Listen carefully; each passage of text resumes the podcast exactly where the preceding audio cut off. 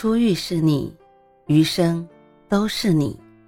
嘿，朋友你好，我是兔子，欢迎来到情感故事馆。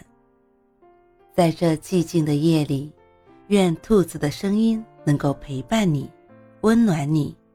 兔子与你在一起。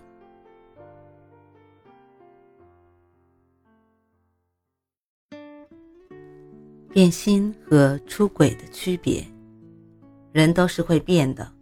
比如你某天爱上了一款很不错的奶茶，起初巴不得一日三餐都要来一杯，觉得幸福不过如此。但当你连续喝了好几天，就会开始厌烦这种甜腻的味道。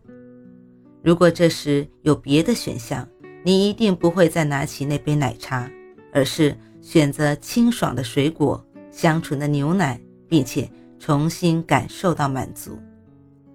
口味不是一成不变的，人的感情也一样如此。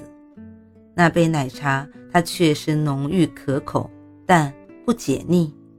就像每个人都有不同的魅力所在，身边的人再好，也不可能万能到可以满足你的所有需求。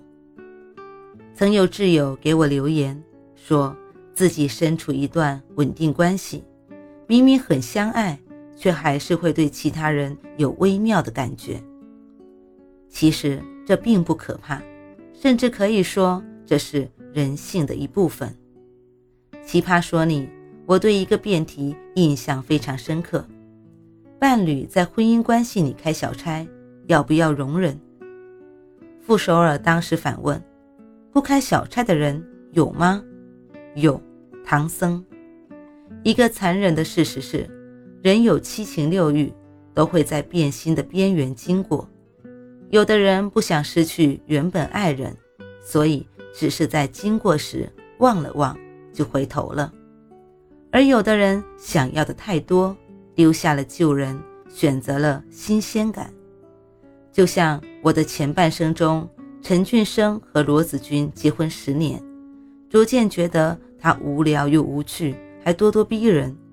相比之下，同事玲玲工作细致、温柔体贴。很快，陈俊生就心动了，两个人瞒着各自的家庭走到了一起。人在某些时刻是会被心动牵着走的，但心动只是爱的初级形态，它很虚幻，也很诱人。正如后来偷情被发现时。玲玲所说的那样，苍蝇不叮无缝的蛋。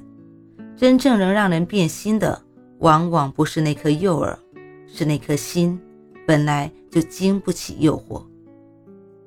反观《七年之痒》中的男主角汤姆，妻子带着孩子出门度假时，梦露饰演的女租户找上了门。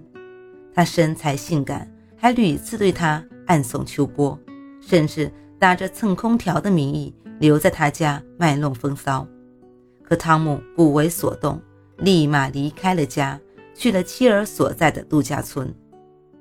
荷尔蒙会持续分泌，但他对妻子的爱、对家庭的责任感更胜一筹。还有李健，他和妻子孟小贝是青梅竹马，长大后相约考上清华，从相爱走到结婚。他曾经在采访中说。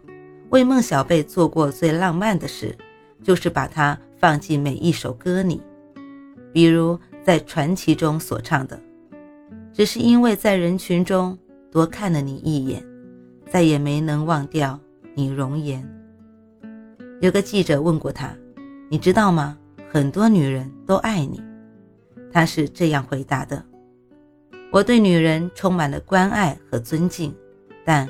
我不会跟女性走得太近，也不可能离婚。与其说在纸醉金迷的娱乐圈中，忠诚是靠道德感和理智来进行的自我约束，不如说他是不允许心上人受到任何伤害，哪怕只是想到他会很难过的可能性，都会无比自责。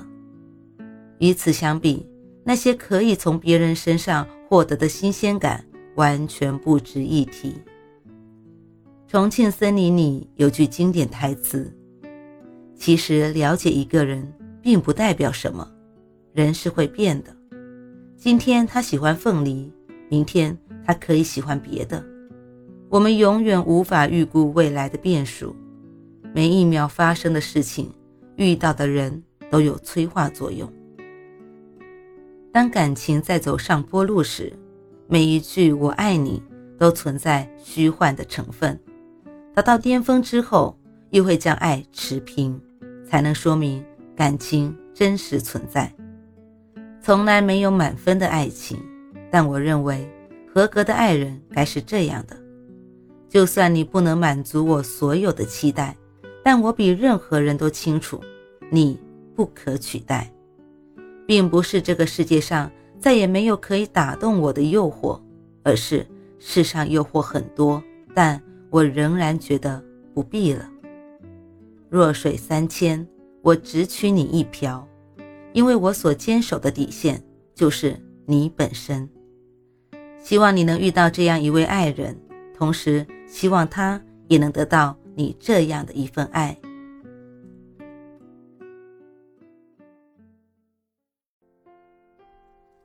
晚安，正在听故事的你。